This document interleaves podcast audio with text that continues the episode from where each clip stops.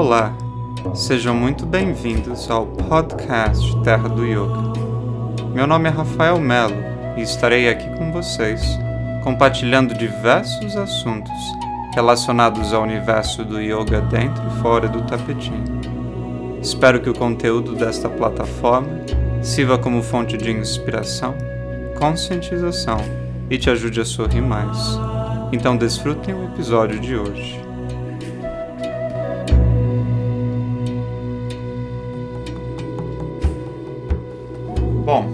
Sejam todos bem-vindos, todas bem-vindas aqui na, na nossa série de, de podcasts no, no formato live. E a, a, a sessão de hoje, né, o podcast de hoje, uh, ele vai ser uma série de três podcasts, sendo que esse primeiro é sobre ética. Então, o tema desses três podcasts é a maestria de ensinar yoga para iniciante. É algo que desde julho eu, eu meio que tenho interagido com algumas pessoas perguntando como é ser um aluno iniciante ou como é ensinar yoga para iniciante. E aí a gente aproveitou esse gancho para estar tá aqui no, no podcast uh, compartilhando um pouquinho o que eu penso e o que essa convidada ilustre de hoje pensa. então hoje eu estou aqui com, com a minha mãe, né, participando aqui desse primeiro podcast. É, o, o, podcast zero foi a introdução né, do que, que seria esse podcast. Eu falei um pouquinho sobre mim, falei um pouquinho sobre ela. E hoje eu estou aqui, a convidada de honra é a Rosana Mello, a minha mãe. A, e eu, eu sei a, a, biografia dela o tanto quanto ela sabe a própria biografia, mas eu vou deixar ela falar um pouquinho de quem ela é. Então, mãe, fala um pouco sobre você, sobre sobre onde uh, onde yoga começou na sua vida. Uh, uhum. Lembrando que a gente tem uma hora. que é a minha dificuldade, né? Eu gosto muito de falar. Quem me conhece sabe bem disso, né? Primeiro quero agradecer ao Rafa por poder estar aqui, né, falando sobre algo que tanto eu quanto ele amamos, que é o yoga. Então é um prazer imenso poder é, estar aqui participando desses podcasts que ele tem feito com muito carinho, com muito amor. E, bom, falar de mim é uma longa história, mas eu vou tentar resumir ao máximo o que foi a minha trajetória com o yoga. Um, eu me lembro que na minha adolescência, aos 14 anos, 15 anos, eu voltava da escola e tinha um programa de yoga na TV Cultura e eu ficava assim encantada com aquele som tranquilo, com aquelas posições todas, e acho que ali foi o meu primeiro despertar né? Eu nunca tive ninguém na minha família uh, que me mostrasse sobre vegetarianismo, veganismo, sobre yoga. Uh, eu tive uma mãe assim, tenho uma mãe, né, que sempre foi muito espiritualizada, então ela sempre me ensinou sobre espiritualidade. Mas assim, sobre o yoga em si, foi algo que eu acho que eu carreguei de outras vidas e que em um determinado momento eu despertei para isso. E foi assim maravilhoso, porque em um determinado momento aquilo de novo veio à tona dentro de mim. Foi quando eu é, conheci o movimento Hare Krishna. Quantos anos você tinha, mais ou menos? No Hare Krishna? É, quando você conheceu. É, mais ou menos uns 18 anos. Eu fazia cursinho, era bem próximo. Uh, cursinho para entrar na faculdade, né? Era o Anglo naquela época. E eu fazia o cursinho e ali do lado tinha um movimento Hare Krishna, tinha um, um dos locais. E aí eu comecei a frequentar e aquele som, aquele som do, do, dos mantras, a, a, música, a roupa, a comida me trazia, me despertava alguma memória. E era essa memória que eu já carregava do yoga, né, de, de, de vidas passadas, com certeza.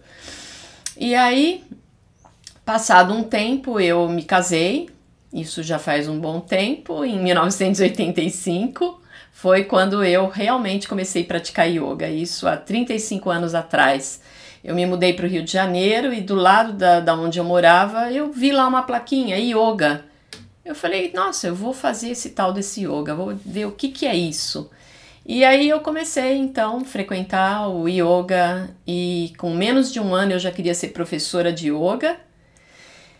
Mas aí não foi possível. Eu me mudei para São Paulo. E depois que eu comecei a praticar yoga, eu nunca mais parei. Depois eu me mudei para São Paulo e fiquei grávida do Rafa. Comecei a fazer um novo curso e por incrível que pareça, eu fui uma aula ou duas e daí eu me mudei para Santa Catarina. E lá em Santa Catarina eu tive o grande prazer de conhecer uma professora muito especial que marcou muito a minha trajetória com o yoga, que eu sempre falo dela com especial carinho, que é a Laura Packer. E, e aí eu conheci né, a casa de yoga naquela época e aí o meu despertar assim espiritual e no caminho do yoga, ele foi se aflorando, florando cada vez mais. E aí eu em eu comecei a fazer um novo curso de yoga, era em Curitiba. Mas quando eu conheci de perto esse curso de yoga, eu falei: "Poxa, eu esperei tanto tempo da minha vida, eu não vou é, queimar a minha, a minha ficha com, com esse tipo de curso, porque eu não tinha gostado né, de, de como o professor estava se comportando. Era um curso né? Nutella, não era raiz. Não, então aí eu falei, não, eu esperei tanto tempo, eu não quero fazer esse curso, uma coisa de os, os, alunos, mestre, mestre, o professor, sentem aqui meus discípulos perto de mim. Eu falei, nossa, isso aqui é uma baboseira para mim. Eu não esperei tanto tempo para isso. Yoga para mim não é nada disso, né? Hum. Bom, aí eu parei. E nesse meio tempo que eu parei, eu me mudei para São Paulo de novo, mais uma mudança. Uma cigana, meu... uma cigana, sempre foi, uma hippie cigana. E aí, em 93, eu fiquei grávida do meu segundo filho, do Gabriel. Então, veja bem, 85 conheci o yoga, 93 eu eu fiquei grávida do Gabriel e nesse tempo eu havia sido convidado pela Laura Packer para dar aula na casa de yoga. Mas aí eu disse para ela: "Nossa, Laura, mudei de novo para São Paulo". E aí foi em 96, 95, 96 que eu comecei a fazer um curso de yoga. Depois desses anos todos, de tantas mudanças é, na minha vida, eu comecei a fazer um curso de yoga no Narayana. Foi meu primeiro curso. Terminei meu curso por lá, passado alguns anos. É, nesse meio tempo eu conheci uma outra professora que influenciou bastante a minha vida, não só a minha vida, como a vida dos meus filhos, porque eles começaram também a praticar yoga lá e que foi a, a Carmen Pérez, que também trouxe uma grande influência no meu caminho. Eu comecei a fazer aula de yoga lá para professores, né, de yoga. Então daí também depois disso eu fui fazer um curso intensivo com o Yogi Hari, que a Laura Packer trouxe dos Estados Unidos para o Brasil, lá na Chakarananda Ashram. Então, eu fiz esse curso e aí ele foi assim muito decisivo na minha vida, muito decisivo, que foi quando eu resolvi realmente abrir o Yoga Sampurna em São Paulo, isso há 22 anos atrás. Mas eu achava nesse tempo todo que eu tinha que ter sempre mais um certificado, mais outro certificado que os alunos iam me cobrar e até hoje os alunos nunca me cobraram por nenhum certificado, nem meus certificados ficam aqui na minha casa, nem ficam no Yoga Sampurna. Não tenho estampado eles na parede, porque eu acho que o certificado maior é a tua conduta, é o, é o que você passa para o teu aluno, é a forma como você verbaliza para ele na sala de aula, a, a segurança que você passa para ele quando você está ensinando, como você está falando. Então, eu nunca precisei desses certificados. Mas abri o Yoga Sampurna em São Paulo, depois me mais uma mudança na minha vida. Vim morar aqui em Itatiba, né, onde a gente está até hoje. E aí, quando o Rafa completou. O Rafa tinha 17 anos, tinha acabado de fazer 17 anos. E eu disse para ele: Rafa, uh, que tal da gente fazer um curso de yoga juntos? Ele falou: Ah, mãe, será? Falei: Pois é, vamos fazer um curso de yoga juntos? Ele falou: Só se for de Power Yoga. Power Yoga é aquela coisa, né? Bem dinâmica. E aí eu descobri, né, um lugar de um com um professor muito querido que também marcou não só a minha vida, mas também marcou a vida do Rafa, que é o Anderson Alegro e o, e o Fernando, né? Os dois trabalham no Aruna Yoga, são donos do Aruna Yoga. E aí então é, foi assim muito, muito especial. Naquela noite da nossa formatura, eu me lembro muito emocionada que eu chorei muito naquele dia ver o meu filho se formando junto comigo, né? E o Rafa, aos 17 anos, começou então a, a, trajetória dele com o yoga. Ele já contou um pouco da trajetória dele no primeiro podcast, né? Onde tudo se iniciou. E então, uh, vai passando um flash assim na, na, na cabeça, né? Desde pequenininho, várias coisas. vai ficando até meio emocionado. Mas uh, eu queria te perguntar, então, nesses são, são 37 anos de, de 35. 35 anos no, no yoga, né? E, e, e você está dando aula há mais de 20 e poucos anos, né? E, e, e eu queria, né, nesse podcast de hoje, né, uh, saber um pouquinho para você que que que né, você estava mencionando que é, o yoga vai além de, de ter um certificado né, para estar tá passando para os alunos e eu lembro que algo que você sempre martelou falando né, para mim é quando eu comecei a dar aula ou até mesmo como ser humano né, da, da importância dos valores éticos né? É, realmente é algo que que, que, que assim, eu cresci ouvindo e, né, e muito sobre né, é, os yamas e os niyamas, né, até mesmo antes de começar a dar aula de yoga. Então eu queria né, perguntar para você uh, o que, que você acha da, da, da ética dentro do yoga. Né? Uhum. A gente vê tantas coisas né, que acontecem nesse, nesse mundo do yoga, fora do yoga também. Uh, então eu queria perguntar para você uh, se você acha que a ética e o yoga combinam. se eles têm tudo a ver ou não. Né? Sim, com certeza. É, eu acho que eles combinam sim, porque na verdade um dos, dos, dos primeiros né, é, passos que Patanjali coloca né, nessa escada toda, que ele coloca nos Yoga Sutras, ele começa pela ética, né? É a base de tudo, né? É o alicerce de tudo, tá lá, os yamas, né? Toda essa ética eu acho que a ética dentro, dentro da, da, de uma sala de, de aula da gente com os nossos alunos também eu acho assim é, fundamental. E eu me lembro sim de sempre ter passado esse tipo de conceito né, para vocês. E os dois primeiros desses conceitos, né, com relação à não violência e, e a verdade, né, que é Satya, né? E a rimsa, que é a não violência, eles são aspectos assim muito importantes, né? Para a gente poder fundamentar também toda esse alicerce dentro da prática. Então, eu acho importante, sim. Você acha que ética é algo que já vem, de certa forma, de família, né? Algo que que você não compra pela internet, né? Vou comprar um pacote de ética, ou é algo que você é, é meio que é uma, uma semente que ela, ela é colocada e isso vira princípios, vira valores, né? E você acha que a influência familiar, a influência dos amigos uh, afeta a sua conduta como professor de yoga? Porque no yoga a gente, tem, a gente fala muito sobre isso, né? Sobre, sobre o sangha, sobre a comunidade, e a gente é quem a gente se relaciona. Se a gente se relaciona com pessoas X, a gente vai ser pessoas X, entendeu? Uhum. Se eu me relaciono com o bem, eu vou refletir esse bem, né?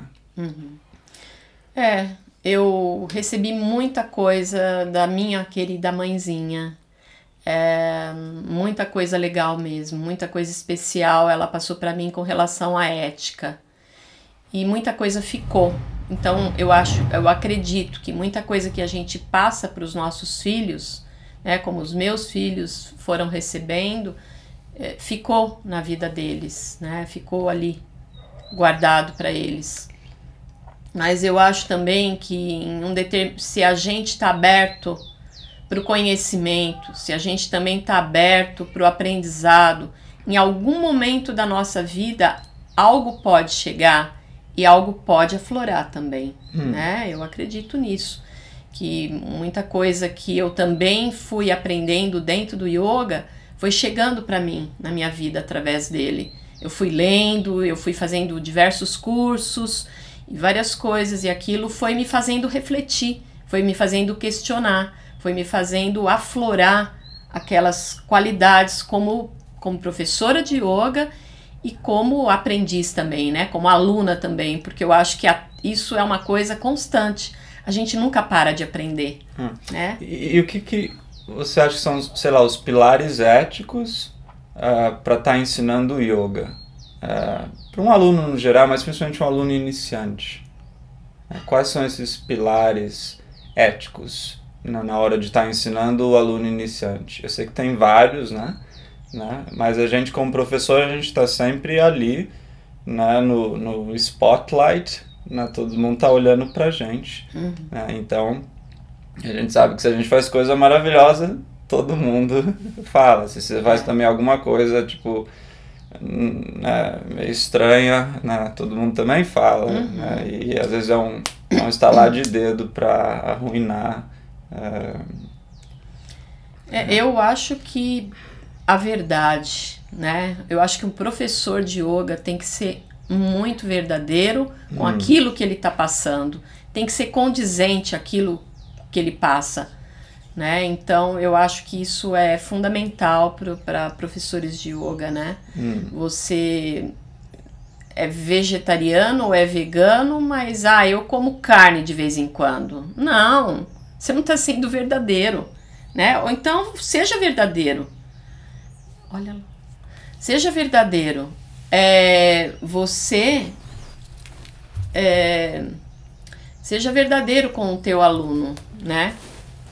Se você não come carne ainda, tudo bem, faz parte do seu processo, mas não vai falar de uma coisa que você não faça, né? Então acho que esse princípio da verdade ele tem que ser assim é, é muito forte, né? Eu dei apenas um exemplo, mas tem muitas outras coisas relacionadas com essa questão né, da, da verdade, né? Você falar uma coisa para o teu aluno que você não faz. Com certeza, eu acho que assim, o aluno, ele espera muito do professor. e ele põe o professor às vezes como um deus, né? Então assim, a gente faz o nosso melhor, mas também nós somos humanos, né? E a gente também está no caminho dessa evolução e está procurando é, fazer o nosso melhor. Então, é, não, ende, não endeusem os seus professores. É, porque né? normalmente quem colocou o professor no pedestal foi o aluno, né? Então, se o pedestal cai, o aluno vai cair junto, né? Uhum. Então, não tem como cair é. só o professor, entendeu? O aluno vai cair junto porque quem colocou ele lá uhum. foi o aluno, né? Foi a aluna. Eu, e, e eu... nesse aspecto da, né, da verdade, né? Que é algo muito importante, né? Uhum. Você ser real, né, realmente ser real, né? E, e os professores têm várias, eu diria que tem várias facetas, várias máscaras, né? Tem o professor que é né, o engraçado, tem o professor que é o intelectual, tem o professor que, né, que é o mais sério, mais nerd, né? Então eu acho que realmente ser quem você é, quem né? Você é. autêntico. Uhum. Né? Não, não, é, é lógico que né, o, o Rafael, por exemplo, trocando ideia com o seu irmão, é um pouco diferente do Rafael sentado na frente dos alunos ensinando sei lá, o Bhagavad Gita, entendeu? Então a gente tem máscaras que a gente coloca, né, para cumprir certos papéis na vida, uhum. mas é importante que essa máscara, né, ela, ela represente algo que vem do, do coração, uhum. né? E eu lembro você falando, tipo, né, ou, ou, ou outros professores falando, né, o Richard, né, Freeman e outros falando, quando você ensina com o coração, né, o coração ele não, não mente, Uhum. Né? O coração, ele, ele é o coração. A mente, ela mente, mas o coração, ele não mente, né? Uhum. Então, eu acho que isso já é uma grande, é uma grande forma de você já seguir um pouco a, a ética. Né? É, eu acho que essa questão também do ensinar com simplicidade, né? A gente vê muito, muita gente por aí, assim, com o ego muito cheio, hum. né? Então acho que ser humilde também, eu acho uma qualidade bem importante pro pro professor do yoga, de, professores, né, de yoga e enfim, para praticantes. Você ser humilde na sua forma de passar o conhecimento, né, a simplicidade de passar esse conhecimento. É, e, e, e um, é, o, o que eu o que eu percebo também na, na, nessa hora de, de, de, passar o conhecimento e ser simples é realmente é, nesse processo professor-aluno, é, obviamente que há uma hierarquia em sala de aula, né? É, de alguém que sabe mais que você em determinado assunto, mas não significa que aquele alguém é melhor que você. Né? E, hum. e, e a gente vê muito cultos sendo criados, né? É, não é de agora, mas de, de muito tempo, né, se tornam cultos em que para você entrar naquele sistema, você tem que seguir tais doutrinas, entendeu? Você tem que converter, você tem que abrir mão da sua religião, você tem que abrir mão do seu tipo de dieta, você tem que abrir mão do seu partido político, você tem que né, ter um estereótipo. E eu vejo isso no mundo do yoga hoje em dia. Se você tem um pensamento né, diferente, né, você já não é considerado um yogi, entendeu? Ah, se você tem um pensamento X ou se você não come tal coisa, você não faz parte desse grupo do yoga. E eu acho que a, a ética, a, ou a verdadeira ética, ela, ou o verdadeiro, até mesmo não dualismo, ele abraça até o próprio dualismo. E eu acho que a nossa figura como professor ali na frente, é, não é tentar doutrinar algo ou tentar converter as pessoas, entendeu? Ah, e, e isso eu acho muito lindo o Dalai Lama, por exemplo, ele falando, ele, ele não quer converter ninguém ao budismo, entendeu? Não, mas ele quer que haja esse diálogo entre né, religiões diferentes, né, uhum. e pessoas diferentes, né, e a gente vê esse extremo às vezes rolando, né, às vezes não, bastante rolando hoje em dia, né, que né, você, se você pensa de um jeito, muito bem, vem para o meu time, você vai ser meu aluno, mas se você não pensa do meu jeito, não seja o meu aluno, entendeu? E, é. e acho que a nossa figura como professor, obviamente, é estar tá educando, educando ética, educando política, sim, é, mas não tentando converter alguém para o que você acredita. Eu acho que a gente tem que ser muito cuidadoso. Eu, por exemplo, sou é, vegetariana, entre o vegetarianismo e o veganismo já são 30 anos, né? O Rafa era pequenininho, foi lá no sul que realmente eu tive todo esse despertar e foi com a Laura Packer, né, que eu fiz esses meus primeiros cursos de, de alimentação. Então, mas quem me conhece sabe muito bem, claro, no meu Instagram, no meu Facebook, eu acabo colocando sempre segunda sem carne. Mas quem me conhece como professora dentro da sala de aula, eu não fico toda hora, olha, para você fazer yoga, você tem que ser vegetariano, você tem que ser vegano. Eu não fico colocando a minha bandeira assim claramente. Todo mundo sabe o que eu sou, mas eu não fico obrigando e nem meus filhos, porque os meus filhos viraram é, vegetarianos porque eles quisessem. Eu chorando fazia carne para eles, porque eu falava, não, é o meu dharma de mãe, né? Eu tenho que estar tá cozinhando. E aí, é, Gabriel virou primeiro, acho que aos 16 anos, e o Rafa depois, um pouco depois, mas por vontade deles, né? Não que eu ficasse todo dia martelando, né, Rafa? Na, na, na cabeça deles, ah, vocês têm isso, tem que aquilo. A única coisa que eu fazia com o Rafael, vou contar o meu segredinho. Toda semana você tem que ir para aula de yoga. com 10 anos, gente. É, com ele... filho pode, com filho pode ser doutrinado. Com 10 anos, o Rafa começou a frequentar as salas, a sala de yoga com adultos e ele nunca mais parou de fazer yoga, né? Então eu falava, não, tem que ir para aula de yoga, tem que ir. Então, raras com raras exceções que eu falava, tá bom, então hoje você não vai porque estava com algum problema. Mas eu acho que é, eu acho que é isso, né? A gente tem que ser muito verdadeiro com os nossos alunos, com a nossa conduta e também, se a gente não tiver legal, a gente procura, quando pisa na sala de prática, esquecer de todos os problemas.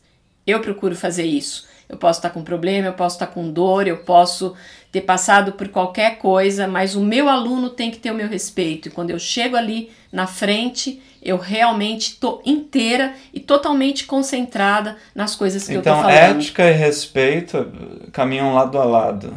Sim. Né? Uhum. E, e, como é que você respeita um aluno, vamos supor, um aluno iniciante que que nunca praticou yoga, né? Como, como é mais ou menos a sua dinâmica, a sua logística com aquele aluno que chega, né, pela primeira vez para fazer uma aula e como você demonstra esse respeito para ele, para ela? Né? Uhum.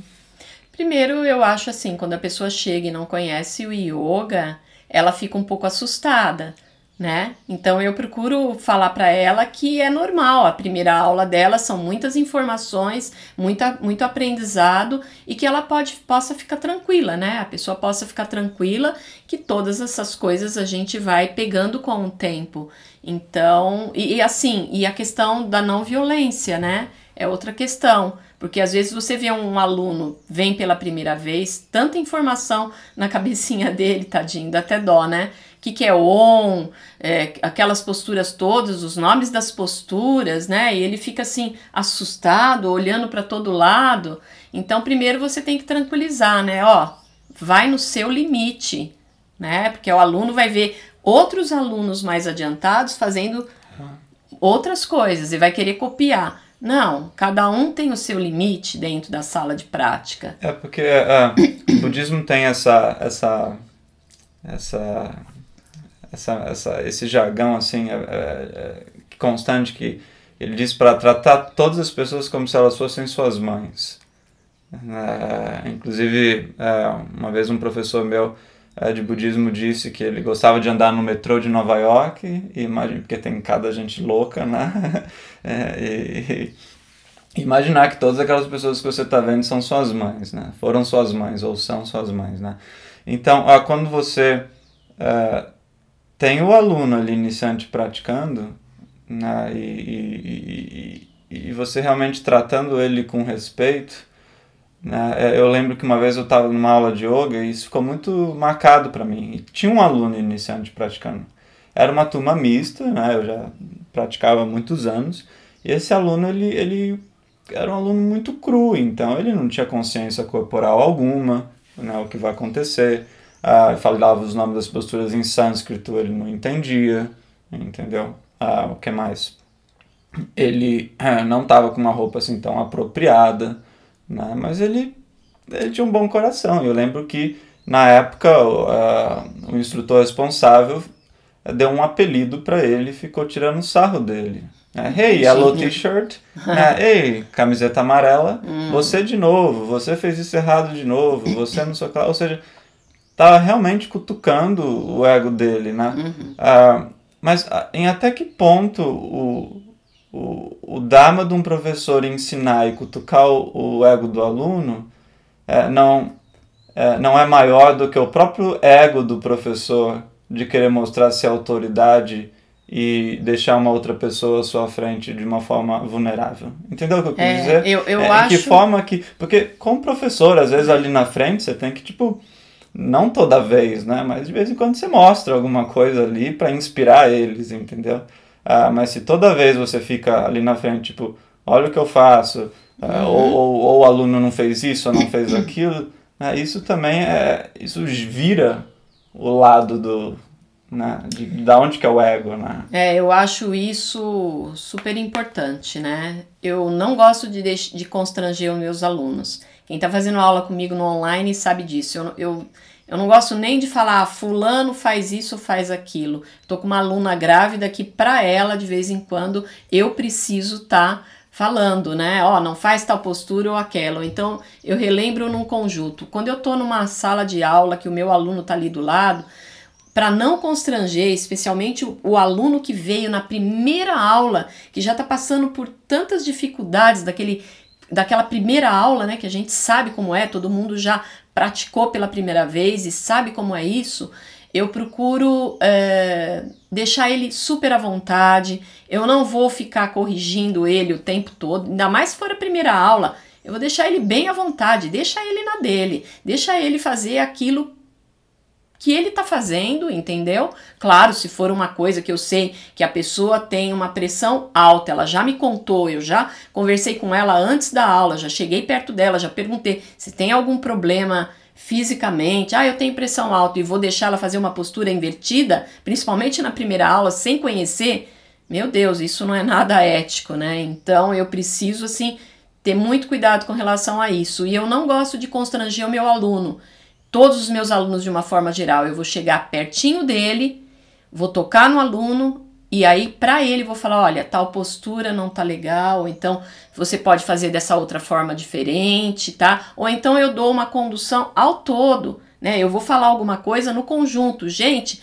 presta atenção em tal postura, presta atenção no teu ombro, presta atenção aqui, aqui ou acolá, entendeu? Para você não constranger, porque eu acho que isso é um sinal de assim de respeito com o aluno, como o Rafa falou, é horrível o aluno estar tá lá, você pôr um apelido no aluno, deixar ele constrangido. Tem gente que não vai pisar mais na sala de prática. Isso Se é vai é criar um tímida, trauma, às vezes, vai criar um, um, um, samskara negativo. E, a se próxima a pessoa vez, é né? uma pessoa tímida, então ela não vai voltar mais para a prática.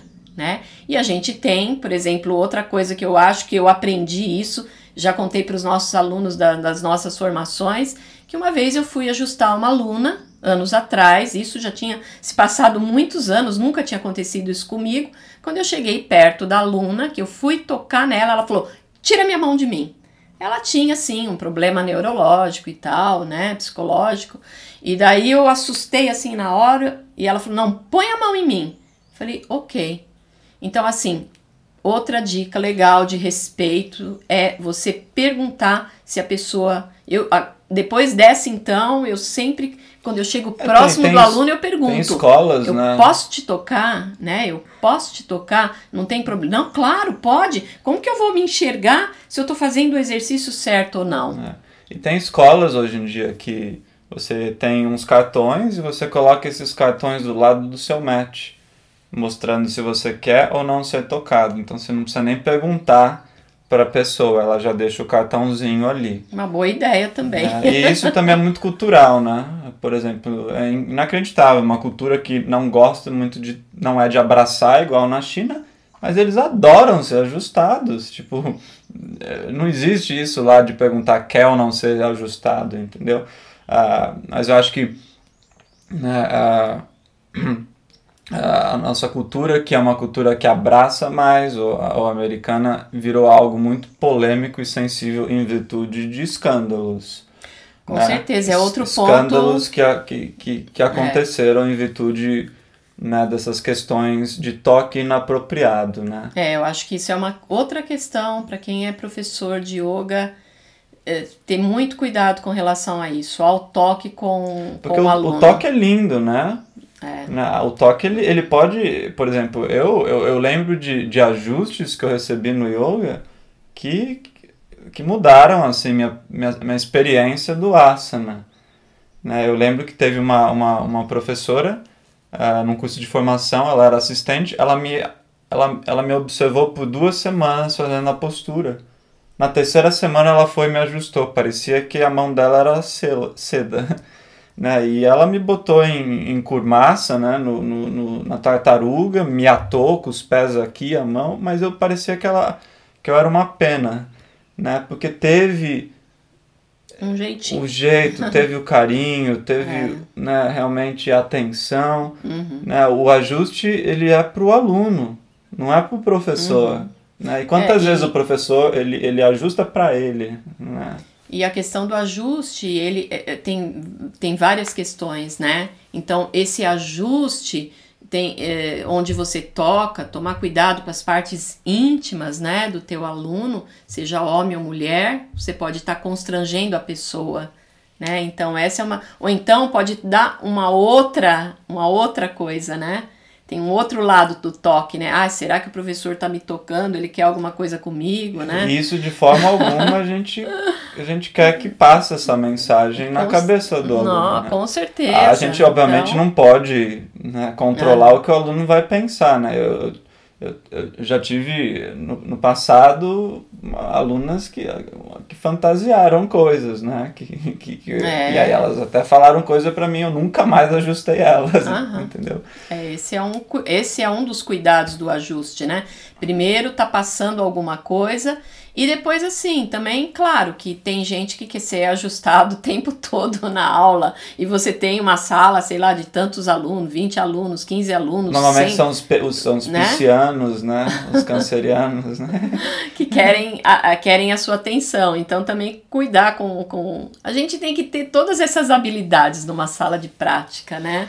Então, mas eu acho essa questão. Mas então, um aluno, do... um aluno iniciante, é, então você você ajusta bem menos do que um aluno avançado, ou você acha que você ajusta muito mais do que um aluno avançado? Porque tem os dois lados, é, né? com certeza. Ele precisa de mais ajuste ele porque ele está fazendo muitas coisas sem consciência. Uhum.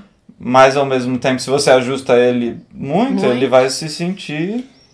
É, tem que ter uma dosagem, né, gente? Eu acho que é isso. Tem que ter o caminho do meio, né? Se ajusta demais porque você está ajustando esse aluno demais, ele vai se sentir constrangido na sala de prática. Se você também não ajusta, ele vai falar: nossa, o professor não está dando atenção para mim. Então tem que ter um caminho do meio, nem ajustar tanto e nem mais e nem menos, né? Você tem que estar tá atento ali àquilo que você está fazendo.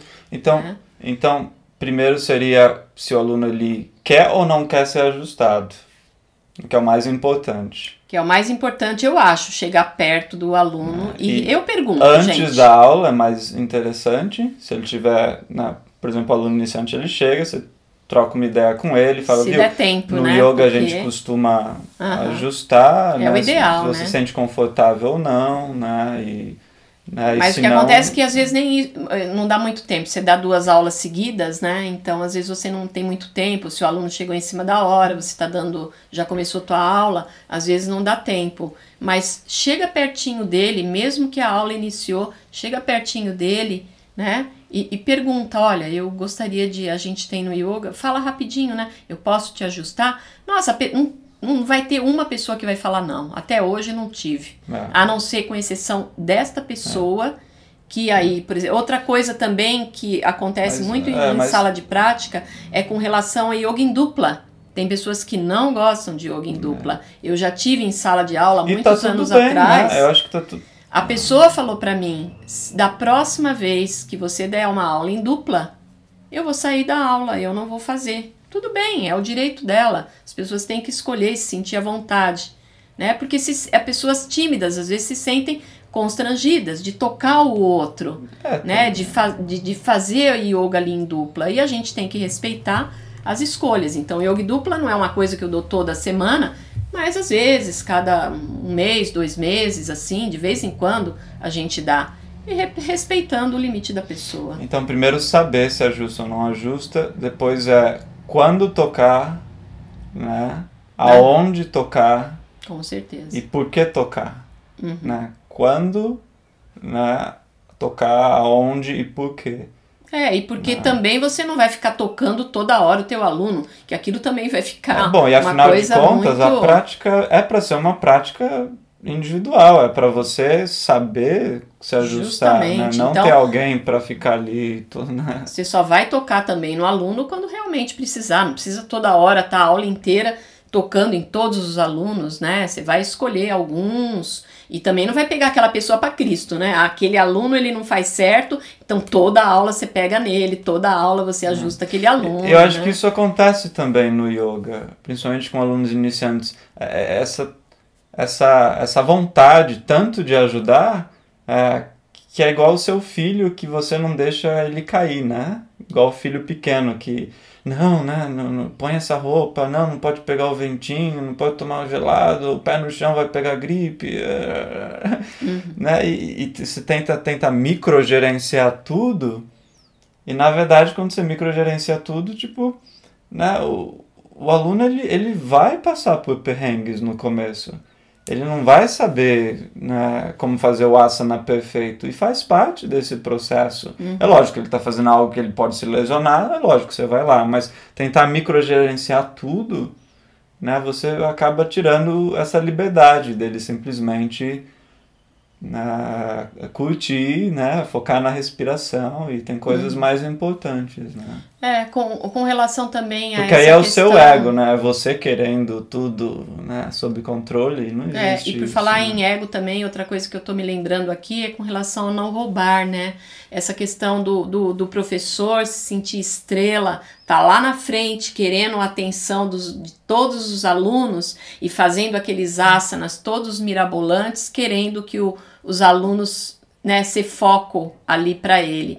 Eu acho que é outra questão assim muito muito legal assim para estar tá lembrando para quem é professor, porque o é, claro que você tem que às vezes parar, se você tem uma turma, né? Por exemplo, eu dou aula para todos os níveis, né? Então, de vez em quando eu quero dar um asana mais elaborado, então eu tenho que parar, demonstrar aquele asana, passo a passo dele, e é, ou então chamar algum aluno que faça aquele asana, porque o professor tem que ser humilde também, a gente falou disso no começo, da humildade, né? De falar, olha, eu vou até esse limite, esse asana eu não faço, mas tem alguém na sala que, que vai fazer por mim e tá demonstrando. Aí tudo bem, entendeu? Você tá é, mostrando aquele asana para o teu aluno que é mais elaborado, mais um pouquinho mais avançado, e claro que você vai dar todas as opções, se você tem uma turma mista, né?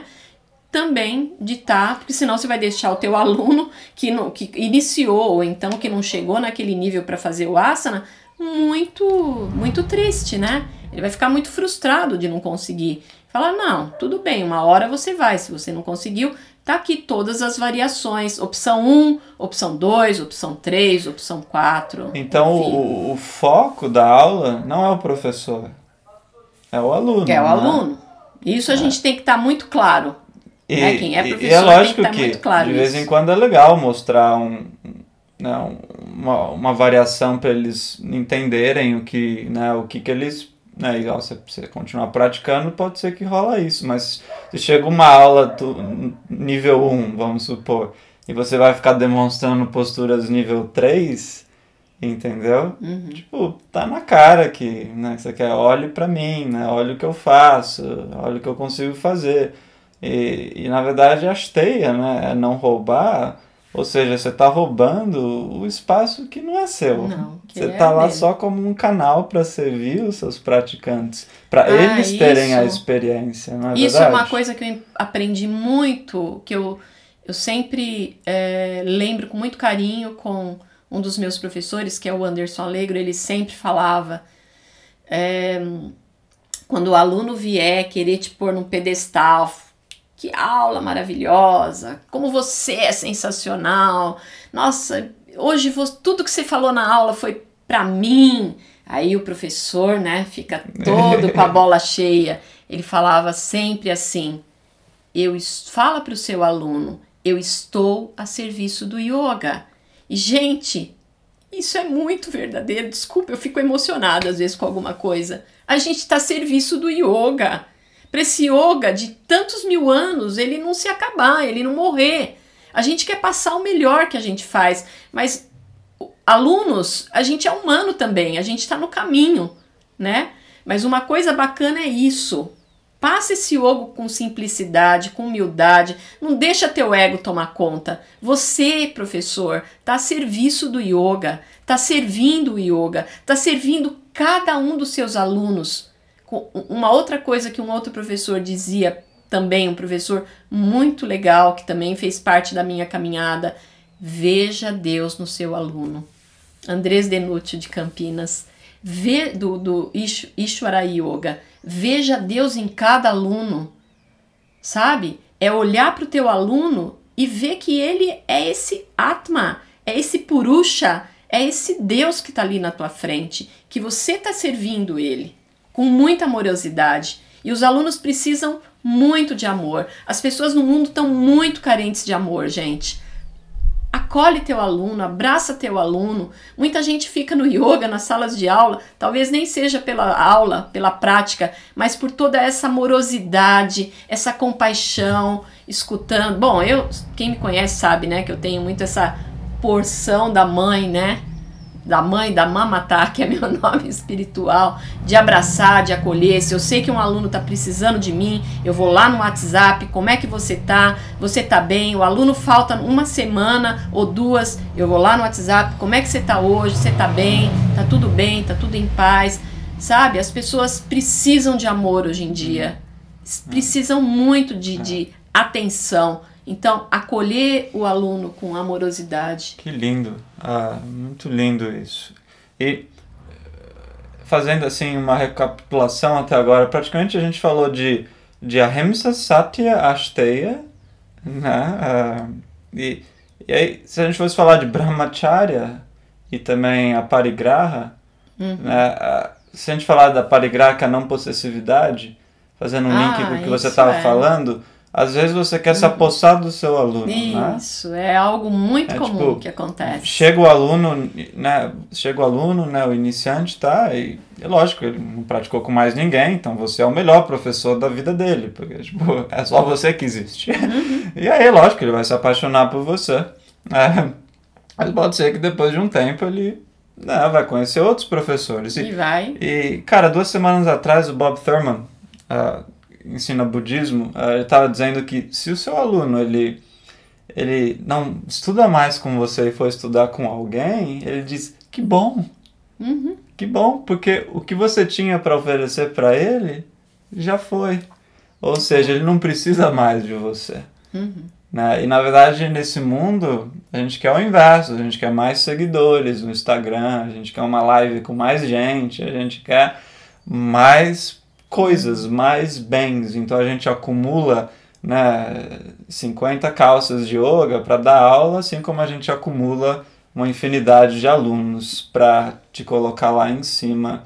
Né, e você pedestal. controlar todo mundo. É, e, ah. e a gente não tem controle pelos nossos alunos. Uma hora pode ser que eles vão embora. Imagina eu nesses 22 anos, quantos alunos já foram né? Não fazem mais aula comigo, mas também continuam meus amigos, né? Então, assim, eh, se o aluno teu for, deixa que ele vai, ou se você vê ele fre frequentando outros lugares de yoga, ou fazendo outros cursos de professores de yoga, que bom, agradeça, ele está querendo crescer, sabe? Ele está querendo ampliar o conhecimento dele. E a gente, e todo mundo que vem para a vida da gente, deixa um pedacinho de si. E todo mundo que vai também leva um pedacinho da gente. Então não se esqueçam nunca disso, né? Não fiquem tristes se o, seu, se o seu aluno frequentou 10 anos de yoga com você e um dia ele partiu. Faz parte, né? A gente não é dono de ninguém, a gente não é dono das pessoas. Então a gente não tem que ter né, a parigraha, que é a possessividade. Deixa que ele vá, não, deixa e... que ele parta. E a energia, vamos falar um pouco mais do tabu de energia sexual em relação ao aluno, o aluno iniciante, aluno iniciante, né? Tem tantos escândalos no mundo do yoga, né? Você mesmo já recebeu assédio, né? eu já recebi assédio, pessoas que a gente conhece já receberam assédios, uhum. né? Então tem, é, porque a gente está falando do lado de um professor também, mas também tem o lado do aluno, Uhum. Né? Tem os dois lados acontecendo nesse aspecto da ética. Por exemplo, eu também já tive uma aula de yoga que eu comecei a falar, a aluna era iniciante, mas ela estava numa aula que não era aula iniciante. E nessas aulas eu falo sobre um pouco de teoria no começo. Numa aula iniciante, eu não vou falar muito sobre filosofia, entendeu? Nessas aulas que eu estou dando online de fundação e yoga iniciante pelo Zoom, eu falo porque é uma turma bem mista e muitos deles são professores que estão lá numa turma que é de iniciante e eu acabo mudando. Mas uma aula 100% iniciante de uma hora, por exemplo, eu não vou ficar falando 15 minutos no começo, 10 minutos no começo sobre um assunto filosófico. E eu tava falando e essa aluna, tipo, entrou na sala, de repente ela chegou para mim e falou, viu, professor, quando é que a aula vai começar? Entendeu? Tipo, tipo, viu, eu vim aqui para mover meu corpo, você vai ficar com blá blá blá. E né, eu fiquei todo desconcertado, subiu aquele fogo dentro de mim, eu falei, nossa, né? aí eu respirei e falei, bom, né, expliquei o porquê que eu tava falando, mas ela também tava numa aula que não se encaixava Uhum. Ah, né, talvez eu como professor, mas também no, então tem esse lado da ética inversa também do aluno em relação ao respeito com o professor, né? Eu acho que isso pode ser um outro tópico para uma outra live. Mas em relação a essa parte da energia sexual também, né? Com o seu aluno, porque é uma energia muito poderosa, né? Essa energia, né? E como é que a gente, né? Ah, acho que vendo Deus em todos os alunos já ajuda, né?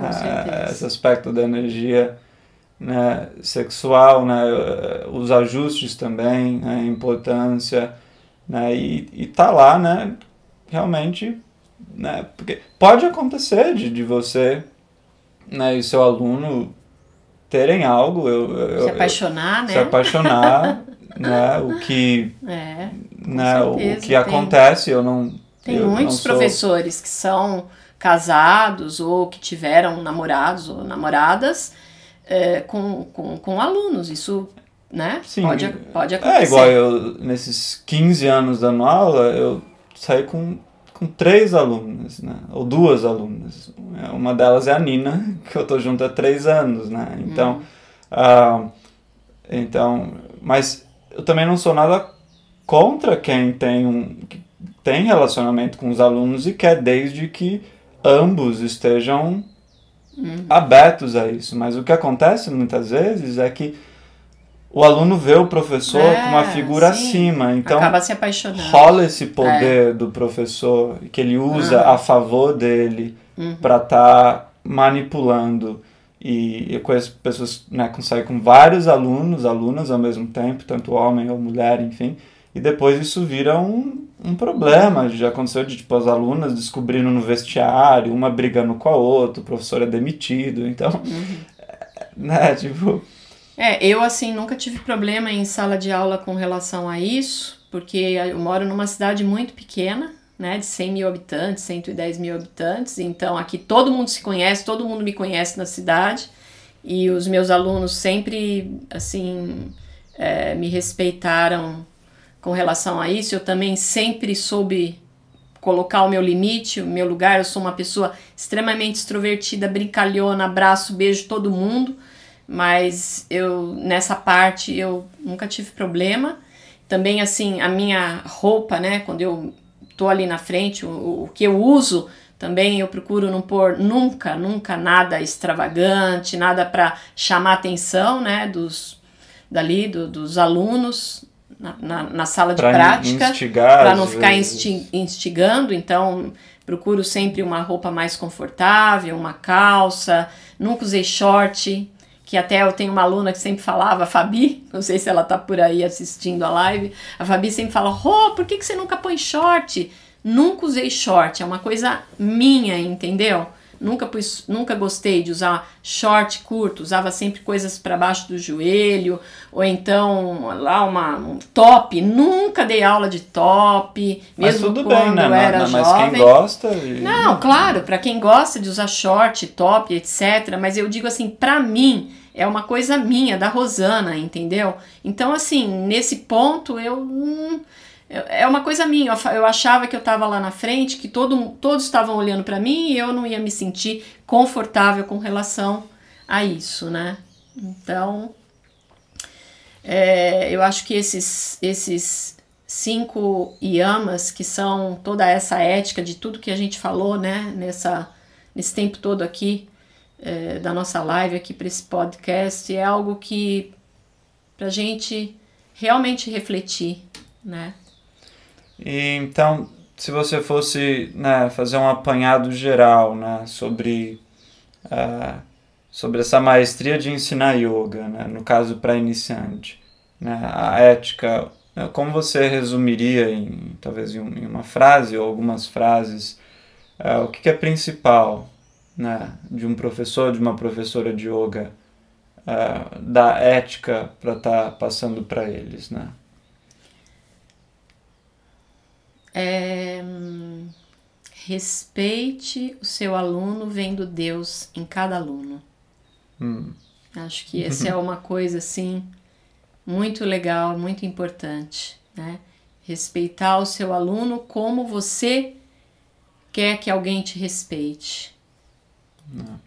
Então acho isso assim uhum. muito importante. Veja Deus, isso ficou muito gravado, né? Veja Deus. Uhum. E a outra coisa é com relação a isso, não deixa o teu ego, né, te pegar. Então, quando o aluno vier realmente te colocar num pedestal, você fala: "Eu estou a serviço do yoga". Mostra realmente a tua humildade, né? Mostrando isso para o teu aluno. Não sou eu que faço isso. Não sou eu que venho aqui na frente, ou que dou uma aula, ou que falo todas essas coisas lindas, maravilhosas. É pro yoga não morrer que eu tô fazendo tudo isso. Hum. É para esse yoga continuar. É para esse yoga fazer bem para a vida das pessoas, como hum. ele fez bem para mim há 35 anos atrás, ou para o Rafa na vida dele, ou para qualquer outro professor. Então, hum. eu estou a serviço desse yoga. Hum. E eu vi aqui a Pri falando isso em todas as circunstâncias, né? Porque em todas as circunstâncias a gente também é aluno e professor, né? Então, se a gente consegue ver Deus em todos, em os, todos os... em todos os seres, né? Porque, na verdade, tudo que a gente faz em sala de aula, gente, o, o, tapetinho, o yoga começa lá fora, no teu dia a dia. A Lila Mata, que era esposa do, do Yogi Hari, ela ela sempre dizia isso nos encontros nossos no curso de professora. E quando terminou o nosso curso, ela disse isso. Agora começa o yoga. Né, que Patanjali coloca nos Yoga Sutras. Agora começa o teu yoga. Não é só no teu tapetinho quando você está praticando. Yoga são 24 horas do seu dia. E você tem que levar tudo isso para o teu dia a dia. Né, para todas as suas ações. Bom, uh, estou vendo aqui que uh, a gente vai é, encerrando. Queria saber se alguém tem alguma pergunta. Né? Nesses, a gente tem uns minutinhos só finais para estar. Tá, é, ou, ou algo que queira contribuir né? sobre, sobre isso da ética. Né? Ver se a gente consegue responder rápido. Eu vi aqui né, a Vanessa participando, a Pri, a Nina, a Roseli, bastante gente querida, né? Tati, a Aline. Larissa, que mais? Rosimara. É, Rosimara, André entrou. É. Não sei se vocês têm alguma contribuição uh, ou, ou, algo para estar tá acrescentando, senão a gente, a gente encerra, né? Obrigada, Vanessa. Ananda, Tereza, que legal. Então, é, eu agradeço a oportunidade de estar participando dessa live, né, que vai lá para o podcast depois. Obrigado, Rafa, pelo, pelo convite. Foi muito bom estar com vocês e estar é, falando um pouco sobre a ética, né, de um professor. A gente deu algumas pinceladas, claro que tem muitas outras coisas para a gente também comentar, mas espero que essas coisas possam ficar guardadinhas aí, algumas delas para vocês, né? Sem dúvida. Então... É uma alegria estar aqui com a minha mãe. a gente vai estar tendo mais duas lives né, da maestria de ensinar yoga para iniciante, falando, né, essa foi de ética, outra vão ter né, as dúvidas frequentes, né? uma também sobre metodologia, vão ser nos próximos dois sábados. É, então, dentro aí de duas semanas, a gente vai ter esses podcasts também no ar. Eles vão estar seguindo em todas as plataformas aí para vocês estarem acompanhando, compartilhando com quem vocês gostam uh, e também não gostam. Porque ética é bom para também quem você não gosta de escutar. Então é isso, mãe. Uma é honra, uma alegria. Para mim Muito também. obrigado, gratidão a vocês todos. Obrigada. E a gente se vê em breve né, em mais uma, uma série do podcast. Então, beijo a vocês. Valeu, André. Quem mais? Vanessa, Tati, Pri, todos Pri, vocês. Obrigada a vocês todos por estarem com a gente. Gratidão, gratidão, Rafa. Beijo. Namastê.